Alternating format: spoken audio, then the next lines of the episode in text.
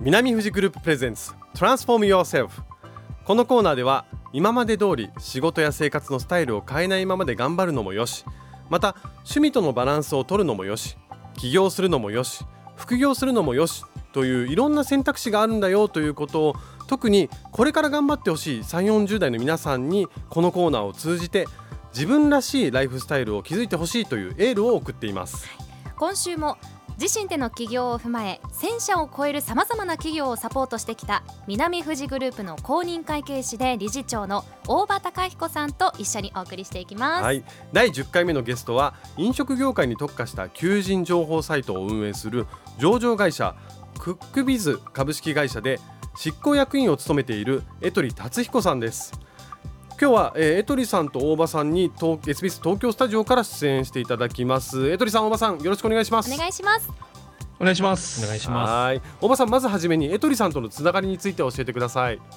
はい。江取さんとのつながりはこれはもう静岡県民共通のサッカー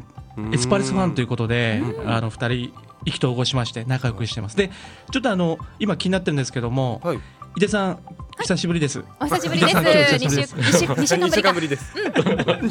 井出さんのあのこのポシェットみたいのがかかってるんですけど、はい、これはなんかあの常にポシェットいつもあれなんですか？何が入ってるんですか？そこそこ質問してくる。ポシェットの中にはポシェットねビューンなサコッシュを今井出ちゃんが。あのストライプのセーターに斜めにかけていますけどもペンと社員証と、うん名刺。はい実用的です。実用的です。いつもかけられてるんで何が入ってるのかなっていつもかけてすみません聞いてしまいました。す。ぐ名刺出せるようになってますからそうです。は。い、さあさあちょっと、はい、エトリさんとのつながり教えてくださいよ。改めあ、そうか。それはサッカーつながりででやっぱサッカーの大ファンとしてななるほど。そして、やっぱサッカーっていうのはその静岡の人とこうつながる意味では本当に重要なポイントになってるんですね。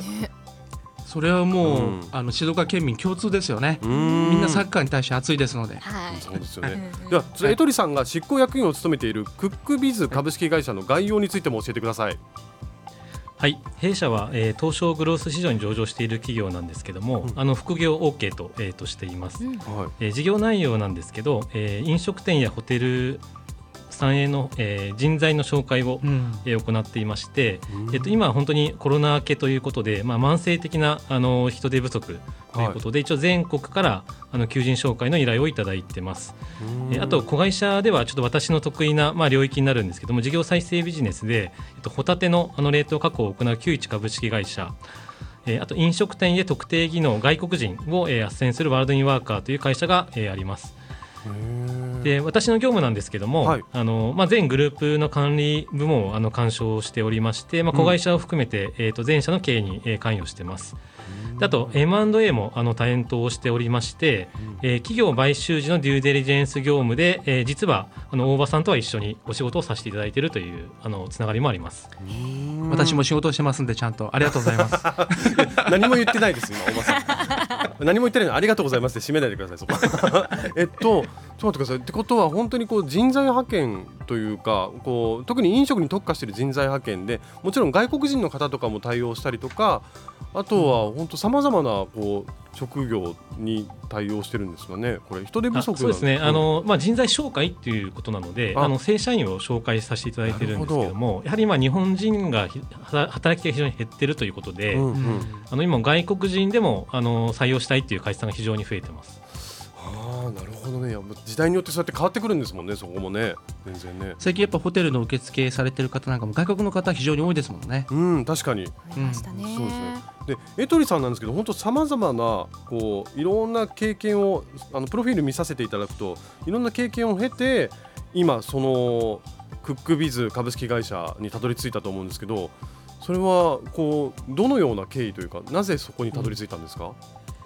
そうですね。あの大学からちょっと東京に実はずっと、まあ、いても実は30年ぐらい経つんですけど、はい、あの実はまあ静岡の某地方銀行にあの内定はもらっていたんですけども、うんうん、あの大学卒業後にまあ U ターン就職の選択肢もありましたけど、まあ、東京の本社のある、まあ、独立系のベンチャーキャピタルである、まあ、日本アジア投資に、まあ、新卒で入社したというのが、まあ、ちょっとこの業界に入るきっかけになっています。なかなかその選択肢を江取さんの世代と取られる方っていうのはすごい珍しい当時としてはベンチャーは珍しかったですよね。そうですよね珍しいですよね。そっかそっか。でそんなエトリさんから見て現代のまあ3 4 0代の方々に対して何か伝えたいメッセージはありますか？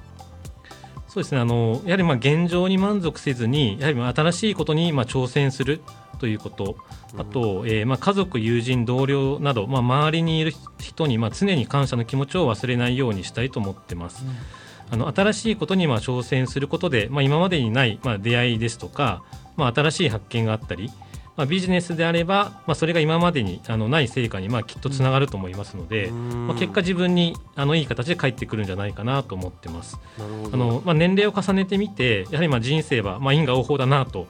あの感じることが非常に多いんですけど、やはりまあ人とのあのご縁をまあ大事にして、まあ、大切にしないといけないなとはい思ってます。なるほど。因果応報ですね。そうぐるっと回ってくるってことですよね、ね、そうですね。でもエトリさんなかなかそのあの周りに感謝してるけど伝え方がわからないとかそういう方多いと思うんですけど何か何から始めたらいいですかね？そういう感謝を伝えるのって。そうですね。やはりまあやっぱり自分の気持ちってなかなか相手に伝えるのって難しいと思うので、うん、やはりまあそういった気持ちはちゃんと言葉にしてやっぱ相手に伝えるっていうのがやっぱ大事かなとは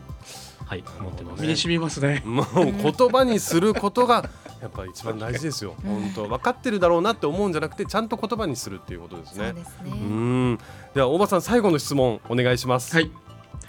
えー、最後に毎回この言葉をゲストの皆さんに投げかけているのですがエトリさんにとっての自分らしいライフスタイルとは、うん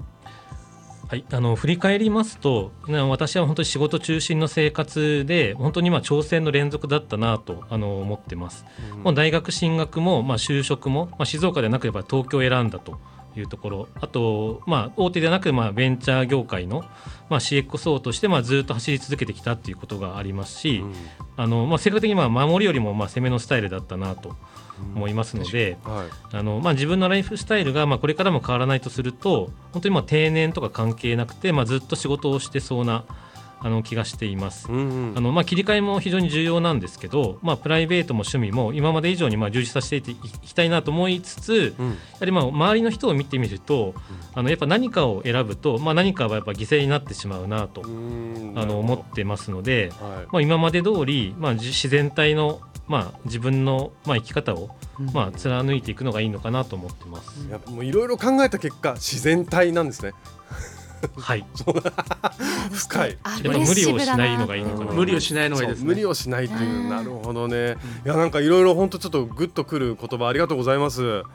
りがとうございます。あの次回もなんですが大場さんが今サポートして今までサポートしてきた企業の方などさまざまな分野でパワフルに活躍される方をゲストに迎えて静岡がより元気になれる情報をお送りしていきますはいでは本日のゲストは飲食業界に特化した求人サイトを運営する上場会社クックビズ株式会社で執行役員を務めている江取達彦さんにお話を伺いました。大場さんもありがとうございました。ありがとうございました。ありがとうございました。ありがとうございました。